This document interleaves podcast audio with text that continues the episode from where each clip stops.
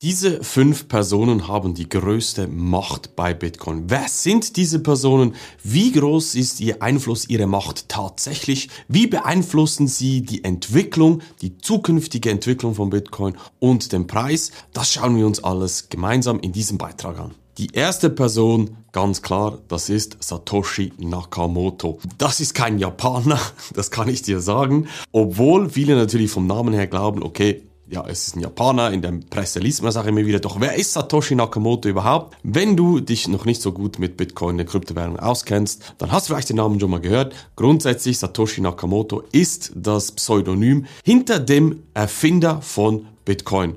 Und da wird ja wild spekuliert, ist es ein Mann, eine Frau, eine Gruppe, die CIA, das FBI, eine künstliche Intelligenz aus der Zukunft, Aliens, weiß ich wer, da gibt's die wildesten Theorien, aber Fakt ist, Satoshi selber besitzt annähernd bis zu eine Million Bitcoin. Nicht ganz, man weiß es auch nicht hundertprozentig, aber es sind äh, ziemlich viele. Das kann man auf der Blockchain alles nachvollziehen, doch diese Bitcoin, das kann man da auch nachvollziehen, die wurden nie bewegt. Man vermutet, dass Satoshi die Zugänge zu dem Bitcoin zerstört hat aus einem ganz wichtigen Grund, dass nämlich eine staatliche Institution oder eine Firma, ein FBI, Polizei, wer auch immer auf ihn zukommen könnte, wenn man herausfindet, wer er, sie oder die Gruppe ist und sozusagen die große Anzahl Bitcoin beschlagnahmen könnte. Das ist jetzt viel hätte, hätte, vielleicht könnte, wir wissen sich und das ist auch Fakt, das muss man auch verstehen, wenn man in Bitcoin investiert. Dass Satoshi eine Riesenanzahl Bitcoin besitzt und eine kleine resttheoretische Wahrscheinlichkeit existiert, dass er irgendwann mal darauf Zugriff hätte und diese ausgeben könnte, was natürlich den Preis sinken würde. Doch sind wir ehrlich, bis heute ist kein einziger Bitcoin verkauft worden, obwohl der Preis schon massiv gestiegen ist. Das heißt, wenn Geld Satoshi antreiben würde, dann hätte er bestimmt einen kleinen Teil für sich verkauft. Und deshalb sehe ich die viel, viel größere Wahrscheinlichkeit, dass er zwar einen Einfluss hätte, wenn er Zugriff auf, ich sage immer er, ich glaube es ist ein er, weil Satoshi, männlicher Name, dass er sozusagen die Chance sicherlich irgendwann genutzt hätte. Aber wie gesagt, ich sehe die Wahrscheinlichkeit relativ klein an. Aber ja, er hätte einen großen Einfluss. Person Nummer zwei ist Gary Gensler. Wer ist Gary Gensler? Der Chef der SEC. Der hat nicht per se über die ganze Zeit, seit Bitcoin da ist, einen großen Einfluss, aber in der jetzigen Zeit ist Gary Gensler eine der Personen schlechthin, auf die alle achten, respektive sehr viel Macht hat, beeinflussen kann wohingehend sich der ganze Markt der Kryptowährungen und dementsprechend auch Bitcoin bewegt. Er ist der Chef der SEC, der Börsenaufsicht in den USA, die schillernde Person schlechthin, wenn es um das Verbot oder den Zulass von zum Beispiel dem Bitcoin ETF geht. Alle schauen, was macht er. Schlussendlich steckt ja hinter ihm auch wieder der amerikanische Präsident, das Finanzministerium, die Politiker, aber ich nehme ihn hier als stellvertretende Person. Wenn er nämlich sagt, wir lassen den Bitcoin ETF zu. Wir, wir geben eine ganz klare Regulierung pro Bitcoin, pro Kryptowährung vor in den USA, dann wird das die Schleusen öffnen für massiven Kapitalzufluss in diesen Markt. Wenn nicht, wenn er den Daumen nach unten hält, ja, dann kann es sein, dass wir nochmals ein bisschen längere Katerstimmung sehen und deshalb kurzfristig ist er eine der Personen momentan, die massiven Einfluss ausüben. Die dritte Person ist enorm spannend. Da gibt's riesige Kontroversen drumherum. Es ist aber nicht eine Person. Ich nehme eine ganze Gruppe zusammen als ja, eine Person sozusagen. Und das sind die Bitcoin Core Maintainer. Wer sind die Bitcoin Core Maintainer? Fragst du dich jetzt vielleicht. Du musst dir vorstellen, Bitcoin ist ein Open Source Projekt. Wie zum Beispiel Linux, das Betriebssystem auch. Da kann jeder mitentwickeln, jeder kann Vorschläge bringen, wohin sich Bitcoin entwickeln soll. Das Ganze findet zum Beispiel auf der Plattform GitHub statt. Das ist eine Plattform, die unter Softwareentwicklern sehr, sehr gerne benutzt wird, dass man kollaborativ Leute aus der ganzen Welt, aus der Firma zum Beispiel zusammenarbeiten können, der ganze Code da gepflegt wird, man kann sich austauschen, neue Ideen einbringen und so weiter. Und damit das Ganze auch koordiniert abläuft und die neuen Features, die entwickelt werden, von der Community vorgeschlagen werden, dass die auch den Weg in den Code finden, braucht es natürlich Leute, die das Ganze koordinieren und den Code schlussendlich auch einpflegen. Und das sind die Bitcoin Core Maintainer. Jetzt. Viele haben hier ein ganz klar falsches Bild. Man hat letztes Jahr auch in den Medien immer wieder gelesen, ja, die Chefentwickler, die haben eine große Macht, wenn die sagen, dieses und dieses Feature darf nicht in den Code rein, dann haben sie hier ganz klar sind sie die Gatekeeper, sie haben Macht darüber und das ist einfach falsch. Weil wenn diese Core Maintainer ihre Macht missbrauchen würden und nicht das umsetzen, was die Masse, die an Bitcoin mitarbeitet, entschieden hätte, ja, was macht man dann? Dann nimmt man die Kopie von Bitcoin, macht einen sozusagen zweiten Ordner auf GitHub und arbeitet da weiter, gibt anderen Personen das Recht darauf zuzugreifen, respektive das Ganze zu pflegen. Dann sind diese Personen, dieser Personenkreis ist außen vor, aus dem Spiel und haben gar keinen Einfluss mehr. Das heißt, es ist ein absoluter Mythos, dass diese Bitcoin Core Maintainer einen riesigen Einfluss hätten. Ja, sie haben einen großen Einfluss, weil sie schillernde Persönlichkeiten sind. Sie steuern auch den ganzen Ablauf, wie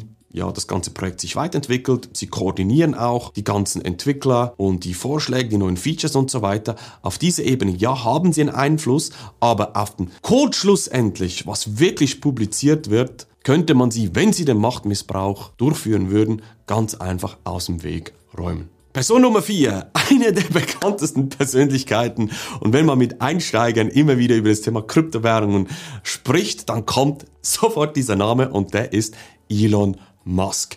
Elon Musk hat in der Vergangenheit immer wieder mal getwittert über Kryptowährungen, über Bitcoin. Mit Tesla, mit SpaceX hat er Bitcoin gekauft, dann wieder verkauft und die Kurse haben jeweils diese ganze News mitgetradet. Und hier sage ich immer wieder, lass einfach Trading sein, lass das Newsgetriebene investieren sein, das macht dich nur arm, das kann ich dir sagen, das macht absolut keinen Sinn, aber ist ein anderes Thema.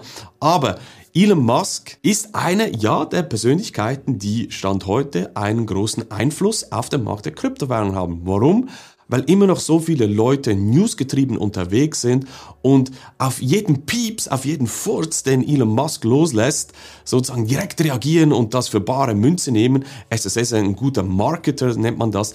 Er kann sich sehr, sehr gut verkaufen, er kann seine Projekte sehr gut verkaufen, Aufmerksamkeit generieren und das nutzt er natürlich auch aus mit den ganzen Kryptowährungen, wie zum Beispiel Dogecoin oder man hat in den letzten Wochen auch immer wieder gelesen, dass er eine eigene Kryptowährung schlussendlich auf Twitter, heißt ja heute X, bringen möchte, damit man da ganz einfach mit Kryptowährung bezahlen kann. Und ja, leider fallen immer noch viele Leute auf ihn rein, respektive hören zu stark auf ihn und sind hier so newsgetrieben unterwegs. Was ich aber gesehen habe über die letzten ja, Monate oder ein, zwei, drei Jahre, respektive bis in die heutige Zeit rein, der Einfluss, was er sagt, ist nicht mehr so super relevant. Das sieht man auch. Aber wenn der Markt wieder anzieht, neue Investoren in den Markt bringt, dann fallen die garantiert wieder auf sein Marketing rein und er liebt es hier auch, man nennt das rumzutrollen und hier einfach auch ein bisschen zu spielen, die Leute, ja, ein bisschen auf die Schippe zu nehmen und die fallen leider darauf rein. Und dann kaufen sie irgendwelche Coins und Tokens und äh, sagen, ja, Bitcoin ist veraltet und weiß ich was alles, weil er das ja auch sagt. Deshalb, ja, er hat einen großen Einfluss, aber er wird auch mit der Zeit abnehmen. Je größer dieser Markt wird und je mehr Wissen die Leute haben, dass man auch nicht newsgetrieben handeln sollte. Die fünfte Person, und es gibt noch viel, viel mehr, aber die fünfte Person, die ist auch enorm wichtig. Warum? Das ist Chengpeng Zhao, CC abgekürzt. Fragst dich, wer ist jetzt das wieder? Wieder so eine Person aus dem asiatischen Raum mit Satoshi. Jetzt Chengpeng Zhao. Ja, er ist der CEO der Gründer von Binance. Wer ist Binance? Binance ist die größte Kryptowährungsplattform schlechthin. Also das ist mit Abstand die Nummer eins. Und wenn du uns auch auf unserem Kanal zum Beispiel folgst oder unseren Telegram-Kanal abonniert hast, wo wir auch immer wieder News posten und so weiter, dann hast du ja mitbekommen, dass die Börsenaufsicht, die SEC in den USA, gerade auch einen heftigen Streit hat mit Binance. Ich habe aus verschiedenen Quellen auch mitbekommen, ich habe ja auch ein sehr, sehr gutes Netzwerk und die haben mir zum Beispiel auch gesagt, dass Binance, ich, ich, ich gebe dir das einfach so weiter, ich habe das nicht überprüft, aber ich vertraue diesen Personen auch, haben mir gesagt, dass Binance pro Tag über drei Millionen US-Dollar verbrennt in dem Rechtsstreit, wo sie drin sind. 3 Millionen Dollar pro Tag. Wie gesagt, ich habe es nicht überprüft. Ich habe das einfach mitbekommen aus meinem Netzwerk. Wenn das schon stimmt, ist das natürlich massiv. Und das muss natürlich auch alles finanziert werden.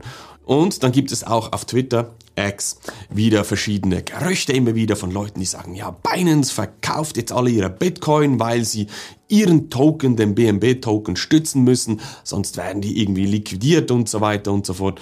Aber das sind oftmals nur Gerüchte von Leuten, die auch keinen Einblick haben, weil Binance, muss ihr vorstellen, in der Binance-Gruppe, das sind rund 2000, 2500 Firmen und es gibt in der Firma per se wahrscheinlich nicht mal eine Handvoll Personen, die wirklich verstehen, wie all diese Firmen zusammenhängen. Und das ist eigentlich das Wilde, das große Problem auch, dass wir noch in diesem Markt drin haben, dass Binance, weil sie die größte Plattform ist, einen massiven Einfluss hat. Wenn die in Schwierigkeiten geraten und dicht machen müssen oder in Geldnot kommen, ja, dann müssen sie einen Teil von ihren Assets auf den Markt schmeißen. Und da gehört auch Bitcoin dazu, weil sie das Geld brauchen, eben um ihren teuren Rechtsstreit auch zu finanzieren. Und dadurch hat natürlich Sisi, der CEO, Shengpeng Zhao, ich hoffe, ich spreche den Namen richtig aus, hat natürlich hier einen riesen Einfluss, stand heute noch. Ich glaube auch, dass mit der Zeit dieser Einfluss reduziert wird. Er muss reduziert werden. Binance muss kleiner werden. Wir brauchen eine klare Regulierung, wie Binance operieren darf und wie nicht. Das braucht noch eine gewisse Zeit, aber ich glaube, es wird sich über die nächsten Monate ins 2024 rein auch lösen. Und dann haben wir dieses Problem vom Tisch. Aber Stand heute hat er einen großen Einfluss, einfach weil er die größte Plattform ist. Viel Geld ist da. Wenn da was schief läuft, dann wird das krachen. Ja, das ist so. Darauf sollte man sich auch strategisch vorbereiten. Wie gesagt, es gibt noch viel, viel mehr Personen, aber das sind Stand heute die wichtigsten Personen, die ich sehe. Kannst gerne auch mal einen Kommentar abgeben, wie du das siehst, welche Personen du noch siehst, die einen großen Einfluss haben. Falls du eine Frage hast, kann ich das auch sehr, sehr gerne da dann äh, kommentieren, respektive beantworten. Schau dir aber jetzt unbedingt eines der letzten Videos an. Da spreche ich über meine fünf größten Fehler, die ich selber gemacht habe, als ich in den Markt der Kryptowährung eingestiegen bin. Und die Frage, ob du die auch machst, die wirst du da beantworten können. Link zum Video findest du in der Beschreibung oder hier auch direkt dann eingeblendet.